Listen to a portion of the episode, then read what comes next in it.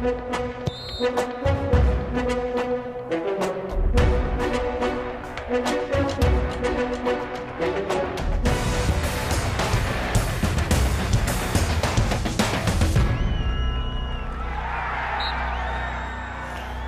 Bem-vindos a mais um jogo jogado na TSF. Às segundas-feiras, Luís Freitas Lobo e João Rosado falam de futebol. Ora bem, é o momento da primeira pausa no Campeonato Português. Concluídas quatro jornadas, vamos eh, ter agora a entrada em cena das seleções nacionais, em particular da seleção A no seu regresso ao, à competição pós-Campeonato do Mundo.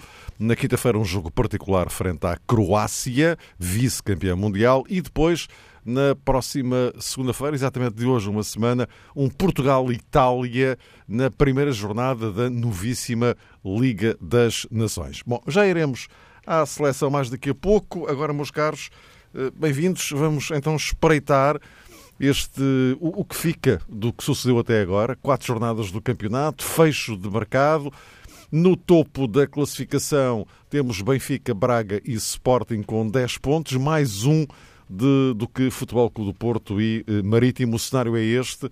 E, eh, Luís, começarei por ti hoje. Eh, o que é que te apraz dizer olhando para este quadro que eh, deriva destas eh, quatro jornadas e, e agora também que já estão definidos, de facto, os plantéis de cada um do, do, dos candidatos, enfim, definidos pelo menos até ao fim do ano.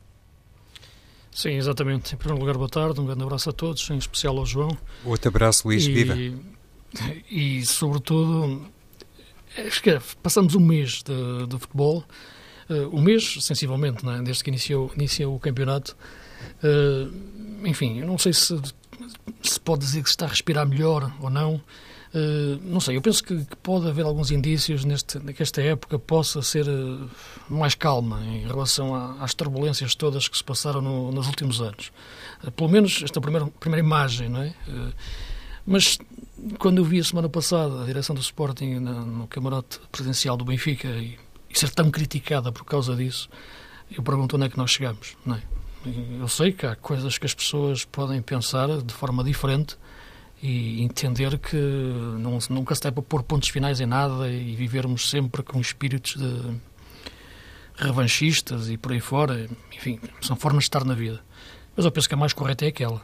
Eh, e isso, ver criticada a direção do Sporting por ter aceito o convite e estar presente, é, é estar contra o futebol. Não, não, não vejo outra maneira. Eh, e, portanto, isto é um primeiro ponto em relação às primeiras quatro jornadas, porque há muito tempo que não se via isso. Uh, na, relação Sporting-Benfica, em especial. Uh, época passada sabe-se o que foi uh, e os últimos anos e, portanto, é importante que as pessoas ultrapassem as questões e, e, coloquem à frente o que é mais importante, que é a convivência saudável entre todos, a rivalidade, vontade de ganhar, enfim, até podem nem se falar bem, nem, não precisam ser amigos, mas algum respeito. Em relação ao, futebol jogado dentro do campo, que é o que me interessa verdadeiramente, eu penso que está tudo dentro da normalidade, não é? Não há nada que, que, que nos note, que nos faça neste momento abrir os olhos de espanto. Uh, claro que podemos questionar um pouco esta entrada do Porto na época, mas enfim, estamos a falar de dois jogos. Estamos a falar do jogo em Belém, o jogo, o jogo com o Vitória em casa, uh, em função também de uma época ou de uma pré-época um pouco atribulada. Sérgio Conceição referia bem isso no final da conferência de imprensa da semana passada, antes do jogo com, com, com o Moreirense. A questão que é um mercado aberto e sabemos como é que o Porto teve problemas com isso, uh, com os seus jogadores, sobretudo com, com Marega e Brahimi, e portanto isso acho que deixou algumas marcas é, na, na, preparação da, da, equipa. Não digo que tenha sido por isso que, que, que, que perdeu um jogo. Uh, agora, sim, vi o Porto mais indefinido neste arranque da época, uh, sobretudo dentro do campo, com os jogadores algumas vezes ausentes, e se fizeram com, com que aqueles jogos ficassem complicados. Uh, havia um Sporting mais competitivo do que se poderia imaginar uh, e mérito para, para o José Peseiro na forma como montou a equipa e ele explicou bem, no, embora seja mais fácil explicar em cima de, de, vitórias do que derrotas, não é? As pessoas têm logo tendência a perceber tudo o que se diz depois de, se ganhar. Imagina que, que o Giovanni Cabral não fazia aquele gol a acabar, como é que o Peseiro podia crescer na conversa de imprensa? Não podia. Uh, não podia porque os resultadistas não iam permitir. Mas começar a construir por trás a equipa no sentido de uma consistência defensiva e depois tentar aos poucos dar-lhe criatividade atacante. Mesmo assim, eu penso que a equipa pode melhorar, sobretudo com a entrada de Godelli, porque o meio-campo continua muito difícil. É, haver a cunha interior acho que é algo que, que é contra a natura. Misites e Vendel, que é um jogador que eu não entendo, porque gostava, gostava tanto de o ver no Brasil, não, não, é, não é opção. Eh, e, portanto, vejo um Sporting interessante, embora algumas opções eh, discutíveis. Crescer para cima do Mateus Pereira é fácil para um treinador. É difícil, é crescer para cima do, dos, dos, dos, dos, dos capitães, dos, daqueles que são grandes. Não é? Ainda por cima, um jogador que já saiu, não vejo qual foi o interesse, o interesse daquilo. Uh, aliás, o Matheus Pereira foi para o banco no último jogo, no derby. Portanto, para haver autoridade, nem tinha ido para o banco quanto ao derby, no derby. Do lado do Benfica, a equipa que eu vejo mais, mais consistente nesta altura, mas também tinha que ser, porque teve um playoff da, da Liga dos Campeões para jogar, uma preliminatória para jogar, e o, o Rio Vitória procurou uma equipa base para esta, aquilo que eu chamei uma espécie de mini-época dentro da grande época. E a mini-época era fazer os quatro jogos, os primeiros jogos do campeonato no topo, e um deles o derby, e manter-se no topo e conseguir chegar à, à, fase de grupos da Champions. Conseguiu isso, tem êxito agora para começar a grande época, digamos assim, já com uma base dentro do meio campo, sobretudo com o aparecimento do miúdo do Jetson. E a realidade do Braga, que eu penso que, é, que embora seja, tenha sido eliminada da Liga Europa, vê-se que é uma equipa competitiva, com muitas opções, para, na minha opinião, se manter lá em cima, na luta, não digo pelo título, mas pode-se aproximar, quem sabe, é como dizia o Abel, se os três espirrarem e constiparem-se todos, os três grandes, acho que o Braga tem hipóteses. É a única hipótese de uma equipa em Portugal poder ser campeã fora do ciclo dos três grandes. Uh, e se há equipa que o pode fazer, claro, claro é o Braga, ainda por cima que agora só tem um jogo por semana, uh, tirando, claro, as questões das taças, mas isso é normal, não, há, não tem competições europeias e tem plantel para passar lá em cima sempre. João Rosado, uh, olhando para enfim, o cenário macro, como, como agora começamos com o Luís, para depois tentarmos, enfim, ir progressivamente, enfim, escalpelizar assim um a um o que é que te, o que é que te parece? Em, termos de balanço, não é? Mário, o, cenário, olha, o cenário que vigora agora. A, a tabela classificativa, uhum. olhando assim para os primeiros eh, quatro classificados, não oferece verdadeiramente grandes surpresas. De facto, tudo num contexto de normalidade que se aguardava, independentemente da ordem, mas temos Benfica, Braga, Sporting e Porto. Por aí não podemos, assim muito genericamente, como é fácil também perceber, descobrir grandes nuances ou aspectos mas se que permites, Mas se me permites, também não deixa de ser sintomático que ao fim das primeiras quatro jornadas, e são só quatro jornadas, o cenário seja esse, ou seja, o previsível. Não, não terá chegado até um bocado mais cedo do que é normal? Se os grandes na fase inicial, e aqui vou incluir também, uh, se me deres licença, Mário, já agora, o próprio Sporting Braga, se nas primeiras sim, quatro sim, jornadas, sim, certo, tivessem uh, resvalado, tivessem consentido uh, vários resultados inesperados, isso uh, poderia implicar, de facto, uma interpretação completamente distinta. Mas é uma coisa que no futebol português acontece há muitos anos e há muitas razões que sustentam esta normalidade. Não me estou a esquecer que o Porto perdeu em casa com o Vitória de Guimarães, mas era precisamente por aí que eu iria entrar aqui numa segunda linha de raciocínio. Porque... Foi o único grande que perdeu um jogo, não é? Exato, Luís. Ainda por cima, na segunda parte e em casa, não é? Sim. E depois da vitória ter feito aquela eh, demonstração no Estádio da Luz, como que indiciando que a qualquer momento poderia repetir a gracinha, passo o termo, que é apenas para enaltecer e sublinhar o mérito da segunda parte do Vitória no jogo do Estádio da Luz, que acabou por eh, perder, efetivamente. Mas uh, do Porto para baixo encontramos Marítimo, Feirense, Rio Ave, Vitória de Guimarães e Santa Clara. E termino com a Santa Clara porque são equipas que neste momento têm uma pontuação com uma média superior a um ponto por jornada. E encontramos também nestas equipas, eh, repito, olhando para Marítimo, Feirense, Rio Ave, Vitória de Guimarães e Santa Clara, treinadores que já passaram por algumas dificuldades. Inclusivamente, por exemplo, atendendo aqui ao caso mais específico de Cláudio Braga, foi um treinador que chegou ao futebol português e imediatamente despertou alguma desconfiança, alguma curiosidade, alguma expectativa, havia eh, gente que se interrogava sobre aquilo que levou o presidente do Marítimo a contratar um homem que tinha carreira, tinha e tem é, carreira, isto é, currículo no futebol holandês, que praticamente fez a sua carreira de treinador uh, na Holanda, mas que em Portugal verdadeiramente não tinha grande expressão.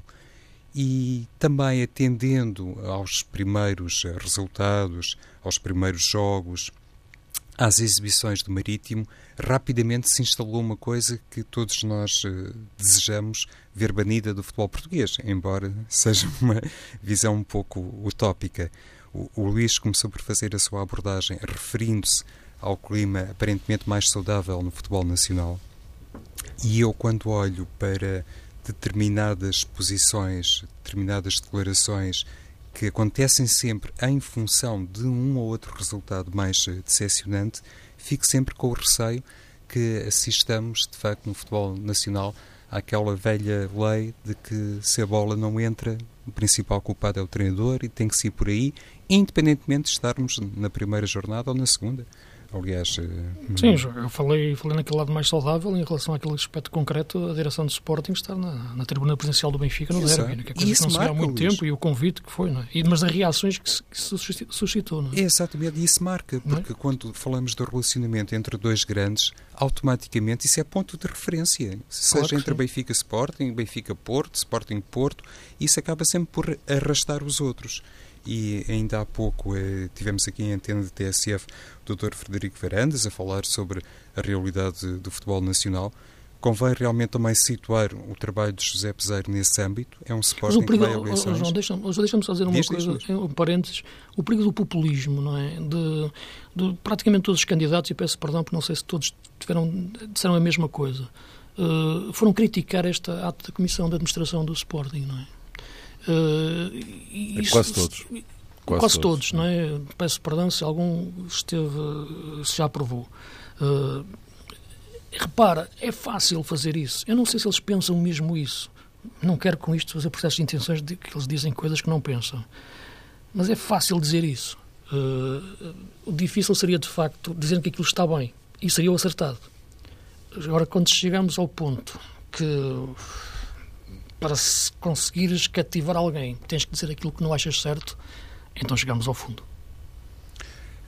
Quando estamos numa batalha eleitoral, é verdade que muitas vezes aquilo que é o pensamento próprio acaba por ser eh, relegado para um segundo plano, porque pois? as pessoas têm Sim. essa ideia que vale tudo para conquistar eh, votos e que, independentemente das posições que possam assumir no futuro, para já interessa mais lidar com a interpretação do associado, do adepto, que ainda é capaz de se rever em determinadas uh, posições.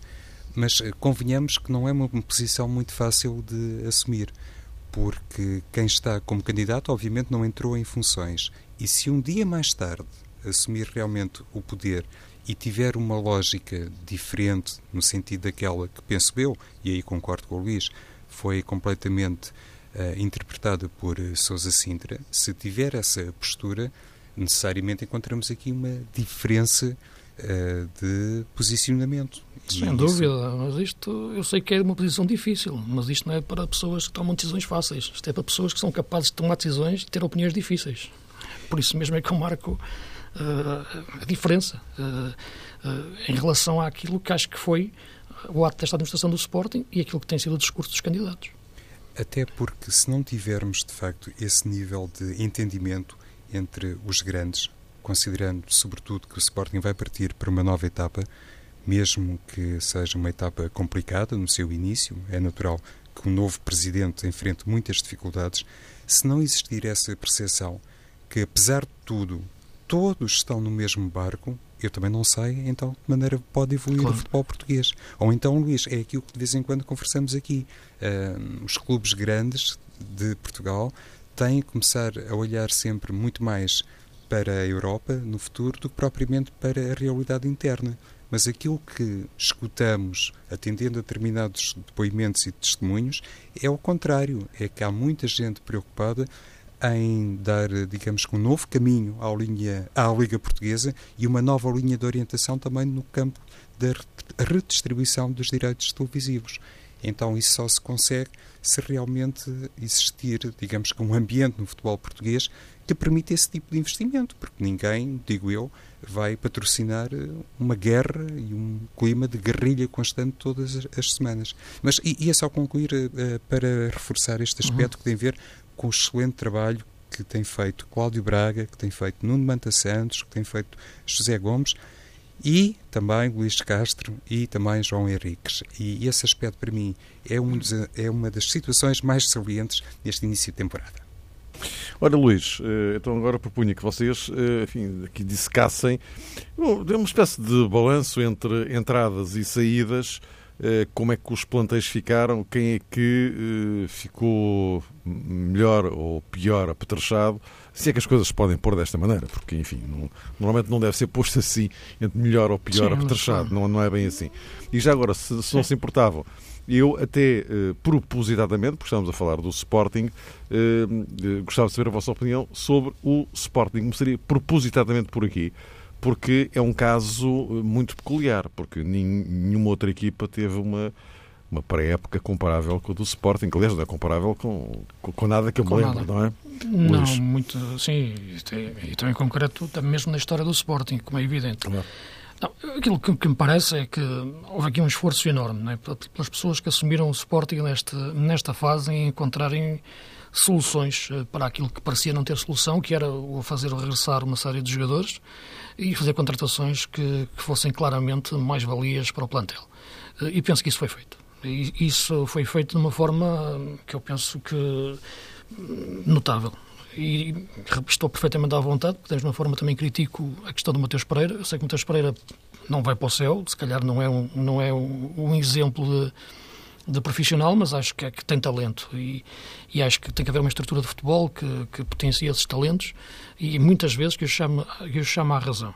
E também critiquei, por exemplo, a dispensa do Palhinha, acho que é um jogador que tinha lugar no plantel do, do Sporting ou outros casos. Agora, acho que no conjunto é um plantel bem feito, bem preparado, dentro das soluções uh, que, que o Sporting tem, financeiras, isso é transversal a todos os clubes em Portugal, também o Sérgio Conceição dizia isso, queremos é que o mercado acabe porque nós somos vendedores, se fôssemos compradores até podia estar aberto, se tivéssemos dinheiro. É muito difícil os clubes portugueses comprarem jogadores excepcionais, não é? Uh, claro, o que acontece é virem buscar os nossos melhores jogadores. Acho que o Sporting, mesmo assim, no entanto, contratou bons jogadores dentro daquilo que pode, e, uh, nomeadamente o caso do, do Godel e do Rafinha, que já vinha do tempo da anterior direção, uh, mas fez regressar e conseguiu bem o Bruno Fernandes, o regresso do Nani acho que, foi, foi muito importante. Portanto, eu acho que a equipa conseguiu, faltou a questão do ponta de lança, mas isto é questão de, ou mais um avançado, porque regressou o base Dost, a questão de financeira que, que, que encravou em determinados pontos. Mas há, mas há Diaby para, para entrar e é um jogador interessante também para dentro do, do ataque do Sporting e, e é Montero, claro.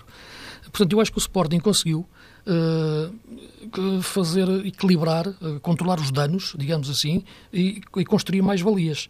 Uh, agora, vamos ver como é que vai conseguir jogar e como é que vai crescer. É importante, neste momento, os resultados como capital emocional de confiança. Isso é fundamental. Uh, o Sporting não tem feito bons jogos do ponto de vista daquilo que é uma equipa grande, dominadora. Não. Teve dificuldades uh, e praticamente no, no, jogo feirense, no último, no jogo moreirense, no jogo da luz, foi um jogo, como eu disse, como dizia a semana passada, ficou longo, ficou muito grande para, para o Sporting.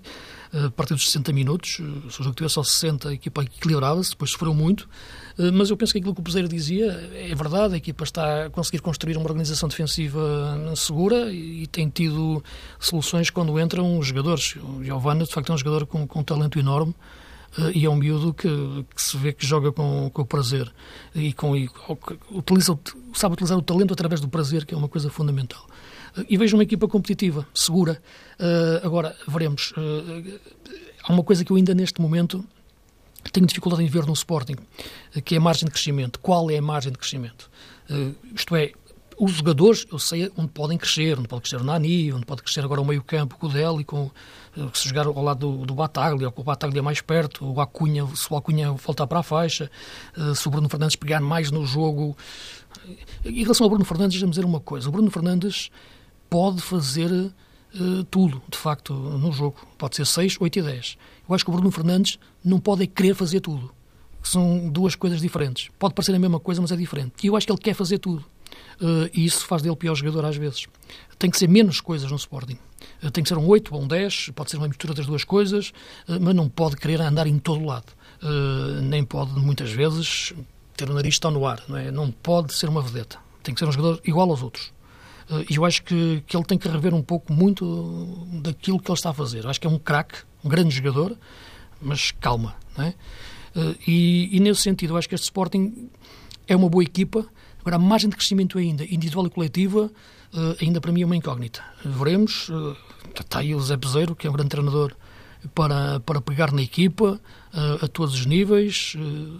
não querer criar personagens, não querer ser um, uma coisa que não é, não vale a pena querer crescer agora como um grande líder, não vale a pena, ele, tem, ele sabe de futebol e muito, sabe do treino e muito, não vale a pena agora ficar a pensar, ah, pois é, mas é, mas é líder, é fraco, líder, depois chega ao fim e perde. Não, tem que ser a mesma coisa, trabalhar da mesma maneira eh, como sempre trabalhou e de certeza que, que assim terá, terá sucesso desde logo, porque se perder, perde com as suas ideias e com a sua forma de ser. E vejo neste Sporting essa, essa capacidade. A margem de crescimento ainda, sinceramente, eu poderia aqui especular a dizer que vejo a equipa, tenho dúvidas ainda. Vamos ver. Tem, tem, temos, já, temos já na próxima jornada um grande Braga Sporting para, para só daqui a três semanas, é verdade, mas que será muito interessante. É, João. Esta questão relacionada com José Peseiro e, em certa medida, também relacionada com Sousa Sintra, tem uma grande importância e pode ajudar-nos a perceber qual era, de facto, o primeiro grande objetivo do Sporting nesta fase inicial da temporada e, se calhar, qual era também o primeiro grande sentimento e expectativa dos adeptos. Porque, quer no caso do homem que lidera o clube, quer no caso do homem que lidera a equipa técnica, falamos de dois eh, regressos ao Sporting. Ainda por cima, debaixo daquelas circunstâncias que eu penso foram, pelo menos minimamente afloradas eh, pelo Luís quando se referiu ao perfil de José Peseiro. No caso de Sousa Sintra, até perante o hiato que se criou, eh, admito que tivesse outra margem.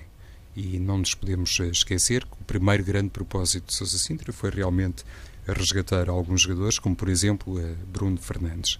Mas no que toca a José Peseiro, se calhar a primeira grande missão, o primeiro grande desafio era provar que é um treinador, nesta altura, realmente mais eh, maduro.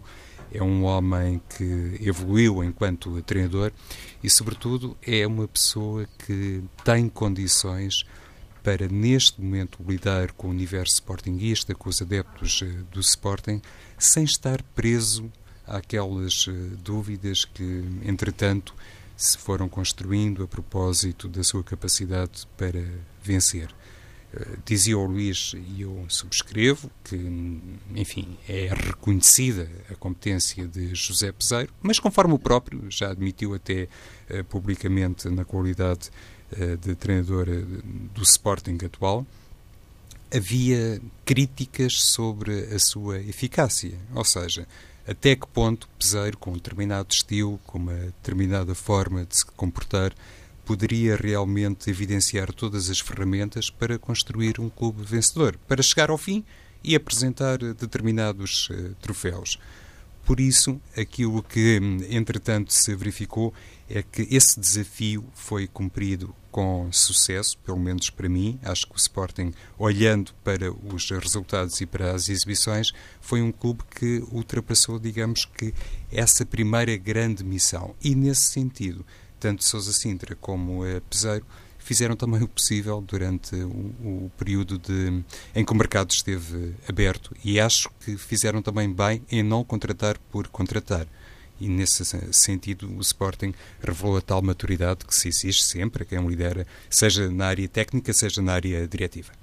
E João, proponho então que prosseguíssemos agora o paralelo Benfica Futebol Clube do Porto. Porque, pronto, agora, pondo de lado a realidade de Sporting, que é muito específica neste contexto, uhum. este paralelismo Benfica-Porto. Benfica que... Pegaria nas palavras de Rui Vitória, Mário, quando se confessou eh, tranquilo no dia de fecho do mercado, o que é uma questão que, obviamente, uh, quase que representa uma novidade. No passado nem sempre foi assim, aliás, vários treinadores, inclusivamente treinadores portugueses, inclusivamente treinadores uh, da Liga NOS, se manifestaram favoráveis a uma mudança nas regras e nos regulamentos, no sentido do mercado uh, fechar antes uh, da época arrancar oficialmente, ou pelo menos antes do campeonato arrancar oficialmente. A revitória desta feita um, revelou-se realmente com um estado de espírito diferente, aparentemente muito agradado com o plantel do Benfica, mesmo olhando para os casos de Jonas e de Castilho, sobretudo olhando mais até para o caso de Jonas, que entretanto renovou, foi efetivamente uma situação, um caso especial uh, na SAD do Benfica, não faço ideia se continua a ser ou não, mas a verdade é que foi um dossiê que não teve apenas a ver com a componente técnica. E nesse contexto, acho que o Revitório beneficiou daquilo que muitas vezes também aqui sublinhamos e tem a ver com o seu comportamento à frente do Benfica. Não é realmente um treinador uh, de se queixar, por norma, gosta inclusivamente de aproveitar um contexto de dificuldade acrescida para promover o lançamento de determinados jogadores, que são escrutinados interiormente há largos meses, não é propriamente fazer, digamos que, um golpe de mágica e fazer despertar um jogador, isso no caso do Benfica e provavelmente noutros casos de outros clubes que poderemos abordar, eh, tem muito a ver com o trabalho prévio que se faz e a emergência de um jogador como Gerson Fernandes penso que tem que ser enquadrado também debaixo desses uh, parâmetros. Mas penso que a tal uh, confissão tranquila de Rui Vitória, a tal satisfação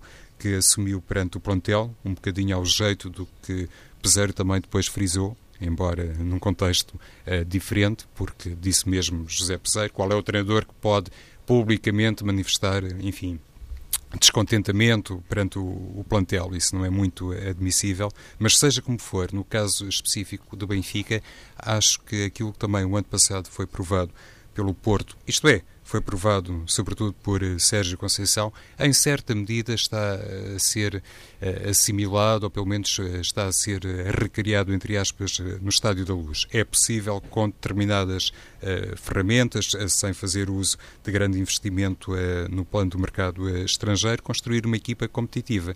E isso, para mim, no Estádio da Luz, está a ser encarado este ano porque a principal ideia era manter alguns ativos, reforçar a equipa noutros setores, mas convenhamos, também não foi um reforço assim com nomes eh, extraordinariamente semelhantes. Nesse sentido, parece-me que o trabalho está a ser feito de acordo com aquilo que Rui Vitória logo estipulou assim que terminou a última temporada e com isso se prova, digo eu, Mário, quando se trabalha com critério e com tempo, é tudo mais fácil, mesmo que os recursos não sejam fabulosos. Sendo que, Luís, por eh, contraponto, o Sérgio Conceição dizia eh, ainda bem que isto finalmente acabou. Sim, mas lá está, pelo medo, pelo receio que pudesse sair alguém, não é? Viu-se que foi Marega durante este mês inteiro, não é? Portanto, é o que ele dizia, hoje em dia vivemos num cenário muito diferente em que os jogadores têm um núcleo à, à sua volta, sobretudo chamado futebol dos empresários, que, que, condiciona muito o seu rendimento e eles estão constantemente à espera de, de, de fazer negócio, não é? como é evidente, só assim é que fazem dinheiro. Eh, os jogadores estiverem sempre no mesmo sítio, não fazem, não é? Eh, e, portanto, o caso de, de Marega foi o mais evidente no, no Porto e, portanto, o Porto também não tem grandes relações com o empresário de Marega, também não tinha que ser, não tinha que ser amigos, também como dizem, como fazem em relação ao outro. Eh, mas basta, enfim, não, não, não ser contra. Agora, o que me parece é que a questão do Porto, enfim, é a mais delicada das três, porque financeiramente é aquela com mais dificuldades e, nesse sentido, o mérito daquilo que está a ser feito nos últimos dois anos. Isso parece-me de forma, de forma clara, eh, em conjunto entre os responsáveis pelo futebol e o, e o Sérgio Conceição. Portanto, há aqui um, um reinventar de, de jogadores. Enfim, eu estar a falar de Marega agora, este ano, se de repente as pessoas tivessem estado em coma durante um ano e só ouvissem agora esta gravação, pensam, quer dizer, o Marega entrou completamente desacreditado, época passada, portanto, pessoas achariam que estávamos malucos a falar do, do Marega com esta importância. A verdade é que foi um jogador que, dentro do modelo de jogo do, do Sérgio Conceição, foi fundamental e viu-se, aliás, ontem regressou uh, e o Porto logo teve ali um clique na frente uh, diferente. Uh, agora, eu acho que as contratações que o Porto fez acabaram por ser, na minha opinião, positivas, estas últimas, sobretudo. O Éder Militão, uma boa contratação, isso não há dúvida nenhuma. O, o, agora, a contratação do Jorge com a hipótese para lateral esquerdo, acho interessante. Aliás, a semana passada, a última em minha intervenção foi dizer que não entendia o Zacaria no Porto, não é? E disse-o antes dos exames médicos, faz-me justiça, portanto, eh, alguém abriu os olhos ali, não é? Eu acho que, sem pôr em causa os exames médicos, eu acho que um exame futebolístico mais, com mais calma, via-se que não era jogador para o Porto, como eu tinha dito a semana passada, e, e, e confirmou-se no dia seguinte. E, e, o Jorge é um bom jogador.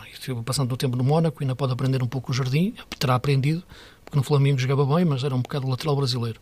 Uh, e, portanto, eu acho que, e mesmo o Bazoer é um bom jogador uh, no Ajax. Lá está, porque é o tipo de jogadores que nós podemos ir buscar, nosso, que é os jogadores, ou vamos buscar jogadores americanos alternativos, de segunda linha, digamos assim, ou no Brasil, ainda temos hipótese ali, mas nem muito, não muito lá em cima, ou então aquilo que os chamados gigantes deixam como peças soltas.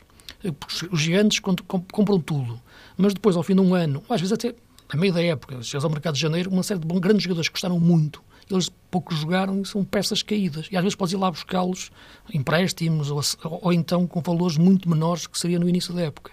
E o Basur é um, é um caso parecido. Uh, o jogador que estava no Wolfsburgo, quase sem jogar, e que quando eu via no Ajax, via um jogador de grande qualidade.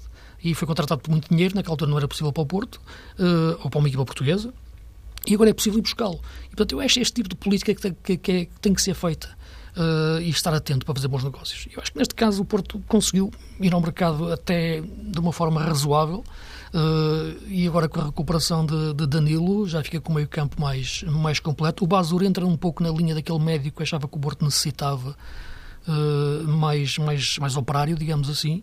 Uh, e nesse sentido penso que acaba por ficar uma, um plantel equilibrado para a forma de jogar do Sérgio Conceição. Agora, esperando, claro, que, que, que é aquilo que eu te digo sempre: o, o Departamento Médico tem que fazer uma grande exibição. Uhum, em, em, conjunto com, com, os métodos de treino para os jogadores não terem tantas lesões musculares e não haver tantas lesões. Meus caros, uh, um minutinho para, para cada um. Na próxima segunda-feira iremos falar aqui abundantemente da seleção, com toda a certeza. Uh, um minutinho para cada um. Uh, Luís, comecei por ti. em relação à, à seleção, este o início de um outro ciclo pós-mundial muitas mudanças na convocatória. O que é que te parece?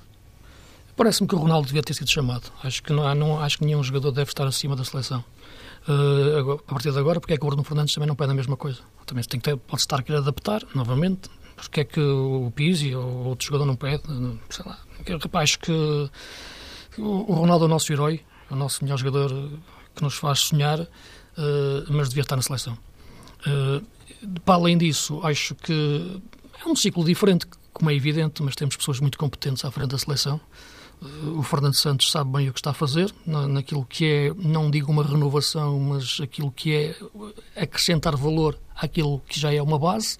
Eh, e penso que estes jogos, eh, quer os particulares, quer da Liga das Nações, são para isso, essencialmente de preparação, todos eles, para depois atacarmos as fases finais dos europeus e dos mundiais. João. Fernando Santos, Fernando Santos deixou de fora Estou a chegar bem, Mário? Sim. Uh, deixou sim, de fora uma série de jogadores que hum, durante muito tempo fizeram parte do núcleo duro da equipa nacional. Se olharmos para o meio-campo, há de facto aí presenças hum, de destaque em função dessas ausências, como Motinho, André Gomes uh, e outros, uh, Adrian, inclusivamente, e acho que também que a ausência de Cristiano tem um pouco a ver com isso, com a tentativa de dar oportunidade a outros uh, jogadores num contexto uh, diferente, porque há jovens que se calhar saltam mais se todo o quadro de remodelação estiver completamente abrangido e tocar outras áreas. Muita atenção também ao eixo defensivo nacional. Fernando Santos chamou uhum. Pedro Mendes, para a baliza também renovou outras unidades de destaque para o meio-campo e ataque, mas essencialmente iria centrar-me nessa questão, iria sublinhar a questão relacionada com a chamada de Pedro Mendes e também de Rubem Dias, se quisermos, porque é por aí que normalmente olhamos com mais preocupação para a equipa portuguesa e, francamente, sem qualquer uh, falta de respeito para com o jogador, não percebi como é que Renato Sanches volta à seleção nacional. Meus caros, voltamos a encontrar-nos para a semana.